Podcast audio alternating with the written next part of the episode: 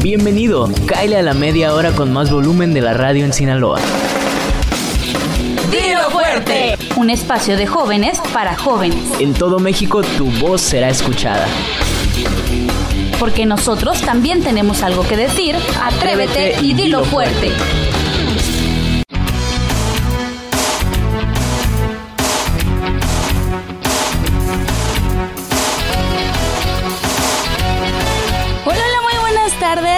Sábado 30 de noviembre, ya último día del mes. Espero que estés pasando una excelente tarde. Soy Teresa García y les doy la bienvenida a Dilo Fuerte. Hay un excelente programa y para eso no estoy sola, estamos en ausencia de Belén. Pero el día de hoy vamos a estarlo haciendo nosotros dos, Dani. Vamos a ver cómo sale esto. Le mandamos un saludo a Belén. Esperamos que esté teniendo también un rico sábado como nosotros. El cambio de clima, ¿cómo te ha pegado, Dani? El cambio de clima está bonito, ¿no? Me gusta mucho el frío a mí. A ti no sé cuál sea tu estación Además favorita, que los aires decembrinos ya se sienten cada vez más cerca, ya estamos a un día de entrar a diciembre y está genial porque ya se siente la Navidad más cerca. Sí, yo ahorita traigo suéter y podemos estar como a casi 30 grados, pero como ya es la fecha, ya se está acercando, ya siento Ya, el, calorcito, ¿no? El frío, Dani. Ah, el frío, perdón.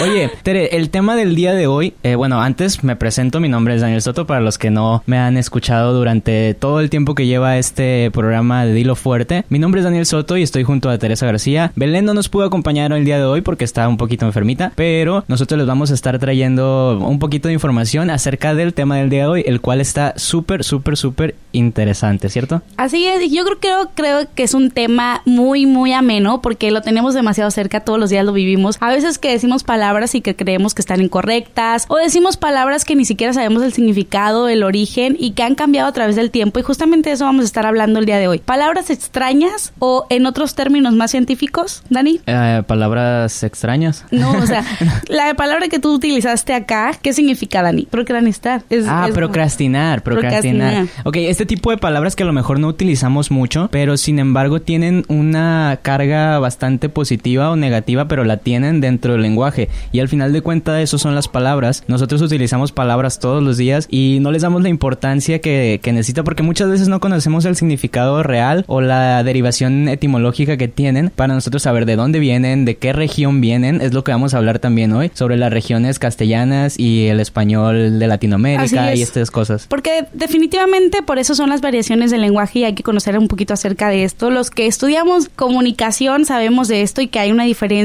entre el español latino y el español castellano. El español que nosotros utilizamos los mexicanos pues tiene muchísimas variaciones y modificaciones solo por las connotaciones que tienen en diferentes lugares, no solo en México, sino dentro de los estados mexicanos también hay diferentes connotaciones en cada región, pero hay una diferencia muy marcada, Dani, entre el español castellano y el español que utilizamos aquí en México. Es por eso que les queremos iniciar con esto para que entren en contexto y así poder, eh, ¿cómo se dice? Po- Podernos eh, poner, empaparnos un poquito de las Así es, diferencias. de las y diferentes conocer. palabras, hacerles ilustrarlos, esa palabra quería utilizar, ilustrarlos con Claro. algunos ejemplos que les traemos para mencionar el día de hoy. Y bueno, algo de lo que mencionábamos es esta diferencia de, entre el castellano y el español. Y muchos podrán pensar que es lo mismo y nosotros lo podemos ver también diferente por los subtítulos o los doblajes. Como que es muy notorio cuando te metes a internet y buscas una serie y te dice español castellano. Sí, o la buscas en. Google como español latino.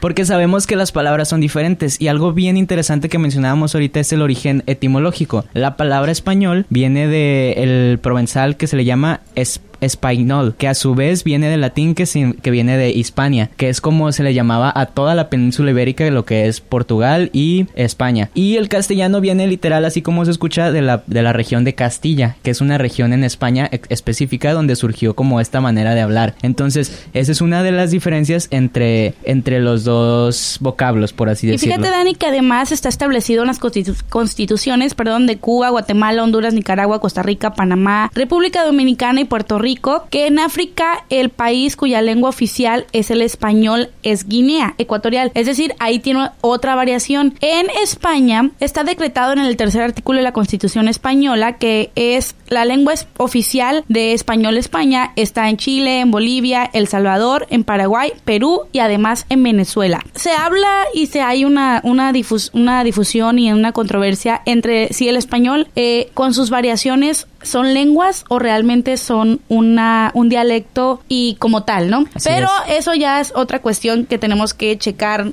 los comunicadores que nos dedicamos específicamente a checar las cuestiones técnicas de la lengua, ¿no? Así es, ahí ya nos te estaríamos metiendo un poquito más en problemas Ajá, antropológicos y de historia. Pero es un hecho que el español no es un dialecto, es una lengua o un idioma. Al igual que el castellano, se utiliza mucho como sinónimo del español. Entonces podríamos decir que a su vez es un, es un idioma como tal, ¿cierto? Pero Dani, ¿qué te parece si para iniciar ya a ilustrar un poquito más acerca de lo que estamos hablando, cuáles son tus palabras favoritas más extrañas y que utilizas? O sea, dices tú, ah, ok, yo tengo palabras favoritas, pero ni siquiera las utilizo porque a veces a la gente le puede parecer extraño. ¿Qué realmente utilizas en tu vida cotidiana así que dices tú, ok, esta palabra me gusta? Una palabra que mencionábamos al principio que me hiciste así tambalear sobre que estabas hablando que fue la de procrastinar. Que procrastinar como que mucha gente no sabe qué es, pero todos lo hacemos. Todos procrastinamos en algún punto del Así día es. o en algún punto de la semana. Que procrastinar es aplazar los deberes para ponernos a hacer cosas que no son urgentes. Por ejemplo, cuando estamos, tenemos mucho trabajo o tenemos mucha tarea,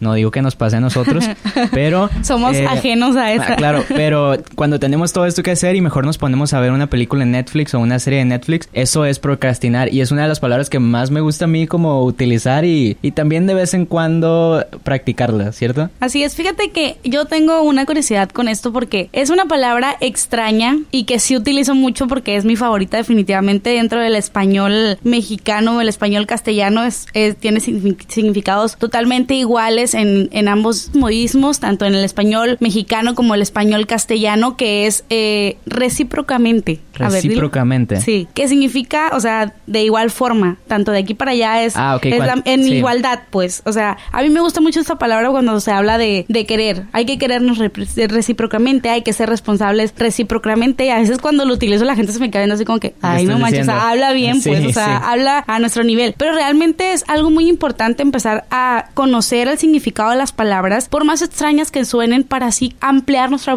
nuestro vocabulario, sobre todo las personas que estamos eh, dentro de, de la sociedad y que tenemos un papel comunicativo, ¿no? Que a veces creemos que nos tenemos que bajar al nivel de cualquier persona y hablo vocalmente, ¿no? Sí, Es en claro. cuanto a vocabulario para que nos entiendan. Pero realmente lo que hacemos es dar un retroceso, ¿no? No utilizar palabras eh, científicas o extrañas porque quizá no nos van a entender, pero realmente es importante hacerlo. ¿Por qué? Porque de esa forma la gente se puede interesar y te puede preguntar, oye, ¿qué significa eso? Y así ya tienes un aprendizaje más, ¿no? Muchas veces se habla de que la elegancia está en lo simple. Entonces, mientras más palabras sepamos, más fácil va a ser para nosotros dar un mensaje y que se entienda correctamente. Así es. Pasa algo con palabras que también son un poquito chistosas, que una que me gusta mucho es eh, murciélago.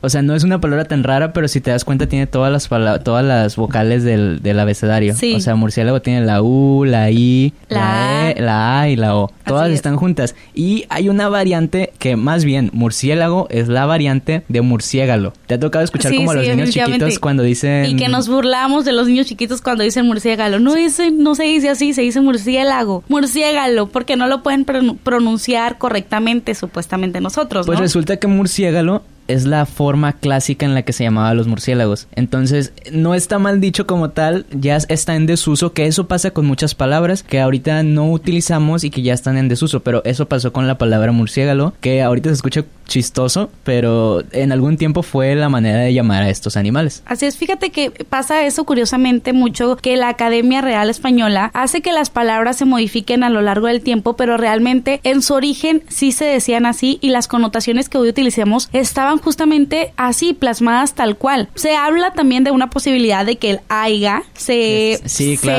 justifique como una palabra correcta al mencionar el haya, ¿no? Es lo que pasa cuando la gente empieza tanto a utilizar y utilizar estas palabras que la Real Academia Española dice, bueno, ok, si realmente la gente lo entiende y realmente la gente, la mayoría de la gente lo está utilizando de esta manera, pues hay que hacer un ajuste para que esta palabra se mencione como correcta. Sí, es como el caso de la palabra selfie. Así es. Selfie es una es un anglicismo que nosotros adoptamos pues básicamente en todo el mundo y ya está aprobado por la Real, Real Academia Española. Pero pasa mucho con eh, otras palabras, lo que mencionabas de la palabra aiga. Nosotros realmente nos burlamos de la gente que lo utiliza. No nos burlamos, pero sí es eh, tratamos de corregirlos Corregir. de que no se dice aiga, se dice haya. Sin embargo, la palabra aiga existe, sí, solamente que no se utiliza en el contexto indicado como en estos Y con la- casos. con la connotación indicada que es que la utilizan como sinónimo, sinónimo perdón, de haya y no significa haya. Aquí Dani les va a mencionar qué significa Dani. La palabra aiga existe y les voy a leer el significado que tiene. Es sirve para designar aquellos coches de gran, de gran tamaño y carácter ostentoso como una limusina o un batimóvil. ¿Cómo la ves? Ándale, fíjate que otra palabra yo también traigo y que justamente la han escuchado o la han visto en alguna caricatura por ahí que decía marca Acme, pero esta Claro, claro. es Acme. Dice que no, no es que la Real Academia Española la haya admitido la marca de explosivos favorita del coyote dentro de nuestro diccionario, sino que la palabra existe, pero significa algo muy distinto. Significa justamente el momento más agudo de una enfermedad. ¿Quién se iba a imaginar que la marca Acme iba a pasar de ser una marca de explosivos en, al- en esta caricatura a realmente existir como tal y que nosotros no sepamos qué significa el momento más agudo de una enfermedad? Que igual habría que investigar cuál surgió primero. Sí, si la surgió primero la, caricatura- la- la palabra como tal o el nombre de la empresa en, en la, en las caricaturas, ¿no? Porque también, o sea, se pu- puede haber sido influencia de, de la palabra para que el, el nombre de la empresa fuera así, ¿cierto? Así es, Dani, pero ¿qué te parece si en un momento más continuamos hablando de estas palabras extrañas? Vamos a un corte musical, está sintonizando, dilo fuerte, recuerda que nos puedes seguir en nuestras redes sociales como arroba isjumx.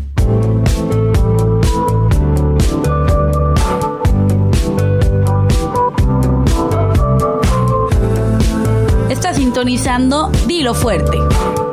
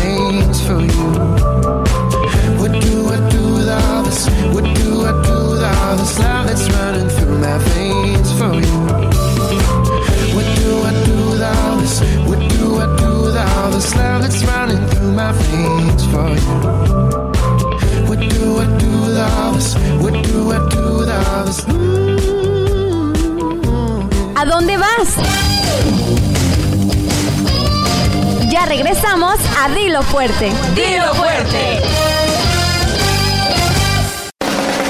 Dilo fuerte. Estamos de regreso. Conéctate con nosotros en Facebook e Instagram como arroba isjumx. Y bueno, estamos de regreso aquí en Dilo Fuerte. Yo soy Teresa García y estoy acompañada de Dani Soto. Recuerda que nos puedes sintonizar a través del 94.5 en Culiacán, 92.5 en Los Mochis y 93.9 FM en Mazatlán. Pero ahora sí, retomando el tema, estamos hablando de palabras extrañas y Dani, hoy traes un reto para nosotros. Tengo un reto para ti, para mí y también para la gente que nos está escuchando en casa, también a través de la señal de Radio Sinaloa en internet, que es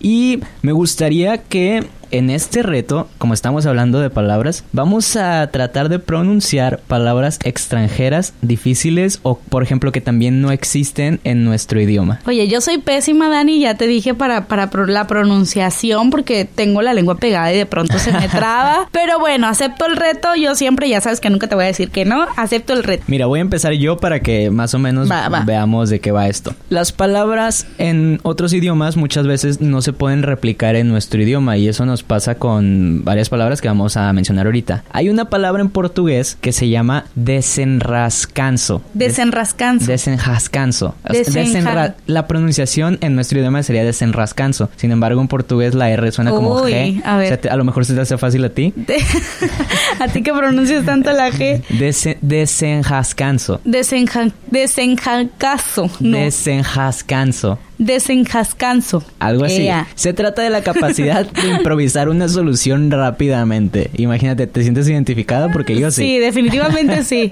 bueno, vamos tú con la siguiente. Esa es la facilita. La otra palabra es, en español se lee jayús o yayús. A ver, dime, Dani. Hayus. Jayús. Está fácil, ¿no? Ajá, sí, es que está, fácil. Son palabras chiquitas. A ver, dime la próxima y yo veo si, si la puedo mencionar o no. La próxima es- está difícil porque es en noruego. A ver, dime, ¿Qué sabemos dime. de Noruega nosotros? no? Sí, definitivamente Bueno, nada. Mira, te voy a decir primero qué significa. Es un adjetivo que significa agradable, pero que también a la vez engloba la palabra cómodo, seguro y cariñoso. Ok, me Entonces gusta es la como connotación. un paquete completo de genialidad. Eh, no tiene una palabra concreta en, en, en, en castellano o en español, pero se dice Heigeling. Heigeling. Heigeling. Heigelig. Heigelig. ¿Cómo lo ves? Es que no está tan, No, está tan- bien, no está está tan bien. Mira, difícil como la primera, Vamos a ¿eh? buscar una difícil por aquí. No está tan difícil como la primera. Fíjate, esta está curiosa. En Hawái tienen una palabra para definir el acto de rascarse la cabeza mientras se trata de recordar dónde hemos dejado un objeto preciado. Hay una palabra es como para la definir eso. preocupación, algo así. Y es panapo'o. Panapo'o. Eso es en hawaiano. Ok, Oye, panapo'o. pero mira, hay una palabra bien bonita en portugués que a mí me gusta mucho, que se dice saudade. Saudade. Saudade, esta palabra tiene una traducción que va más o menos en nostalgia o como el recuerdo de algo vivido. Saudade. Saudade, como dicen como tengo saudade. Eu, eu teño yo digo saudade. que perdiste en este reto, Dani. Yo no, no considero palabras tan raras que me hagan trabar la lengua, así que ya estuvo fatal. Algunas veces me trabo más con el español.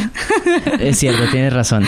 Pero bueno, esas son algunas palabras y tenemos otro reto que no es un reto como tal, pero tenemos a un viejo conocido de la, de la casa, ¿cierto? Así es, justamente hablando de palabras extrañas, hoy trajimos a Don Coco de nuevo de invitado y Don Coco tiene algo para traer, para informarnos el día de hoy para que nosotros conozcamos de los diferentes contextos de algunas palabras en diferentes países. Vamos contigo, Don Coco, te extrañábamos por acá.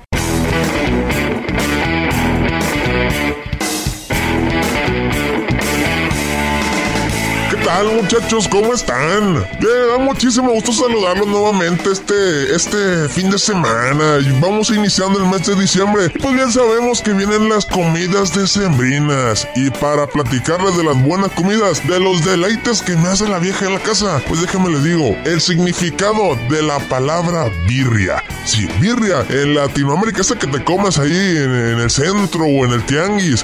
Pues déjame decirte que en Honduras la palabra birria significa cerveza. Por ejemplo, estamos bebiendo birrias. Dame una birria bien helada. ¿Sí? En Panamá la palabra birria significa capricho, diversión y entretenimiento en que se pasa el rato. Por ejemplo, hoy hay birria de fútbol. Puede ser un ejemplo. Y en México, obviamente, es el platillo preferido de todos a base de carne de chivo, la birria. Otro significado, pues otra comida bien sabrosa es el pozole. Sí, ese con granito con carne, que le echas pues su salsita, que le echas su totopo. Bueno, en esta palabra etimológicamente viene del nahuatl pozoli, de tlapozonali, ¿sí? Eh, que significa hervido o espumoso del caíta pozoli, que quiere decir cocer maíz. Buen significado del pozole. Otra de las palabras interesantes y que nos gusta beber a todos es el champurrado o atole, ¿no? Que en el castellano es una bebida a base de agua, azúcar y varias especies mezcladas con ron o aguardiente. Por si no lo saben chicos, el champurrado en otras partes pues es una bebida alcohólica, pero aquí se le dio el significado de atole de chocolate. Y hasta aquí tuvimos las palabras chicos de las comidas y cosas sabrosas que tenemos en México en estas fechas decembrinas. Voy con ustedes.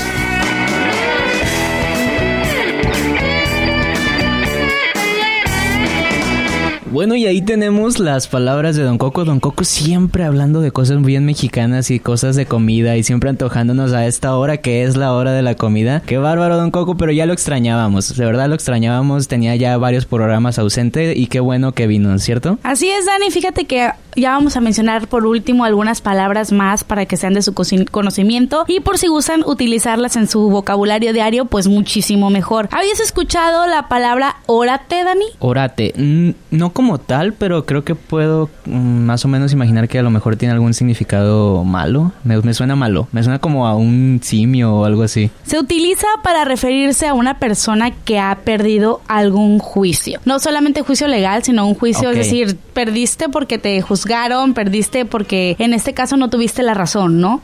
A eso se refiere cuando hablamos de órate, que algunas veces igual lo podemos mencionar como una confusión de al mencionar la palabra órale o demás, pero significa justamente eso. ¿O alguna vez has utilizado la palabra sapenco? Sapenco. Sí. O sea, no es la misma que la que se utiliza que para... para decir sopenco. Ok. ¿Has utilizado la palabra sopenco? Sí, sí lo he utilizado en Y varias fíjate que ocasiones. justamente esta palabra es una palabra que se ha modificado y que ahora utilizamos como sopenco y se ha adoptado y como correctamente y significa justamente esto. Dice, aunque es un insulto o palabra despectiva, lo cierto es que nada podría estar más relajado de la realidad. Este vocablo no significa otra cosa que caracol terrestre con rayas pardas transversales. Es decir, sapenco es un caracol pequeño, el que tiene muchísimas rayas en, en su caracol, en la- el caparazón, vaya. no sé si lo has, visto, te ha tocado ver caracoles que su caparazón es totalmente Sí, sí. liso, pero también hay caracoles que tienen como, como decoraciones, vaya, Sí, en, en más el- artesanales, Así es. por así decirlo. artesanales.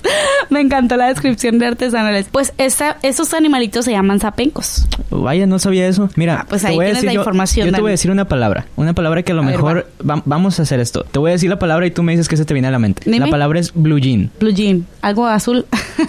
Pues no estás, ta- no estás tan lejos. Realmente la palabra como tal es un viene de la palabra anglosajona blue jeans, que son pantalones vaqueros, o sea, o mezclilla como nosotros los conocemos. Entonces se adaptó como el caso de la palabra selfie para que en algunos países de Latinoamérica se utilice blue jean para referirse a los, pantalones, pantalones de azules. mezclilla. Ah, ok, De mezclilla en general. mezclilla. Y otra palabra que a lo mejor si les digo, si te digo ahorita, eh, les va a parecer, te va a parecer normal y a los que nos están escuchando también van a decir, pues eso que tiene de raro es la palabra huevos. La palabra huevos. Huevos, sin H. Sin H y con B, no con V. Ah, ok, muy bien. Esta palabra se utiliza para, u- vaya, para cuando necesitas algo, estás necesitando algo. O sea, se va a escuchar un poquito raro, pero es como dices que tienes una necesidad de gran importancia, eso es huevo, es la necesidad que tienes. ¿Cómo la ves? Fíjate que otra palabra que yo quiero agregar y que me gusta porque a lo mejor y podemos utilizarlo muy frecuentemente. ¿Cómo le dices cuando los hippies están haciendo las suyas? Los hippies están haciendo Hippies, las sí, suyas. o sea, o sea, es decir que los hippies se están manifestando y eso se escuchó muy mal, ¿verdad? Pero cuando los hippies se están manifestando, tú pudieras decir están hippieando, ¿no? no sé si lo diría así, pero Yo sí he escuchado, realmente están haciendo una hippieada, o sea, sí, algo así, como decimos que están, cuando una persona está haciendo algo, está, o sea, sobre todo los mexicanos que decimos que, ah, está haciendo una tontera. pues, cuando alguien está haciendo algo tonto Sí, es una sí. tontada, Ajá, es una burrada. Exactamente, que utilizamos mucho palabras así. Hippiar significa gemir, gimotear o cantar con voz semejante a un gemido. Y lo Oh. hemos hecho y sin ni siquiera saber que estamos hipeando. Es decir, hemos estado cantando gimiendo. Se podría no parecer un poquito a la voz de artistas como Ariana Grande y estos artistas grandes, se podría decir. O sea, no como tal, porque es- ellos lo están haciendo como una voz real, o sea, esa Ajá. es su voz cantante. Hipear es cuando estás así como que, mm, o sea, es como que entendí, como de estás broma. cantando, ajá, sin ni siquiera estar mencionando palabras mofándote. como tal, exactamente. Ok, bueno chicos, miren, palabras hay muchas, palabras hay para utilizar todos los días y creo yo que se pueden utilizar miles de palabras y mientras más vivimos, mientras más conocemos, mientras más leemos, mientras más música escuchamos, más películas vemos, vamos a aprender más palabras y las vamos a poder utilizar de una manera más responsable y más correcta, ¿cierto? Entonces, creo que la conclusión a la que podemos llegar con todo esto es que siempre hay que estarnos nutriendo de diccionarios, de libros de diferentes países, estar viendo, no sé, series de diferentes países que ahorita como lo mencionábamos en el programa de Netflix, tenemos la- las, las aplicaciones y las herramientas para conocer otros idiomas, para conocer otros vocablos, inclusive del mismo español o del castellano, para poder seguirnos nutriendo de todo esto, ¿cierto? Así es, Dani, fíjate que estoy totalmente de acuerdo contigo. Si tienen la oportunidad de leer en otro idioma, aunque no lo entiendan, pues busquen los significados de las palabras que a veces no conocemos, incluso de nuestro mismo idioma, que estamos leyendo y no sabemos qué significan. Pues vayan y auxíliense del diccionario, porque para eso es, para conocer, para investigar acerca de diferentes cosas. Si tienen la oportunidad de estar viendo una película, pónganle los subtítulos, el- eh, los subtítulos en otro idioma para que así vayan relacionando las palabras con los conceptos y las connotaciones que tienen en diferentes países. Espero que este programa les haya gustado. Hemos llegado ya al término de este programa. Espero también que hayan aprendido algo, Dani, porque nosotros tratamos de hacerlo pues lo más significativo posible para ustedes, que sean palabras más comunes y que las puedan aplicar en su vida diaria. Es lo mejor que podrían hacer con este programa. Yo, yo solo voy a dar dos consejos referentes a- al idioma que si no sabes muchas palabras, de verdad no las utilices. Lo que mencionábamos, es más elegante hablar simple y concreto y que se entienda que utilizar como un vocabulario muy rimbombante y, como con muchos tecnicismos o algo así. Siempre es más importante dar a entender un punto que mezclarlo y maquillarlo de una manera bonita. Y que aprendan también eh, palabras de otros países porque la verdad te vas a ver bastante cool sabiendo palabras de otros países. Así es, y que por sobre todo significan, recuerden que el lenguaje es una forma de comunicarse, pero no necesitamos tanto de ello porque tenemos otros auxiliares como son los movimientos corporales y demás. Es importante saber qué tenemos que dar a entender, o qué queremos, mejor dicho, dar a entender para que las otras personas nos entiendan. Y eso es más importante, aprender a comunicarnos a través de las palabras, pero también del movimiento corporal y de otras formas de comunicación como lo es los otros idiomas y demás. Pero bueno chicos, ahora sí me despido de ustedes. Soy Teresa García. Yo soy Daniel Soto y le mandamos un saludo a Belén y a Don Coco que está que estuvo aquí con nosotros el día de hoy después de hace mucho tiempo. Así es, recuerda que nos puedes seguir sintonizando a través del 94.5, el 92.5 y el 93.9. Recuerden también que tenemos nuestras redes sociales, arroba isjumx o a través de internet, Daniel. A través de internet nos pueden encontrar en www.cisir.gov.mx y como lo mencionabas en, las redes sociales, coméntenos qué les pareció, las palabras que ustedes consideran también extrañas y los temas de los que quieren que hablemos. Realmente les le tomamos mucha importancia a lo que nos comentan porque de ahí sacamos muchos, muchos de los temas de los que hablamos en el programa. Así es, chicos, ya por último, recuerda, atrévete Y dilo fuerte.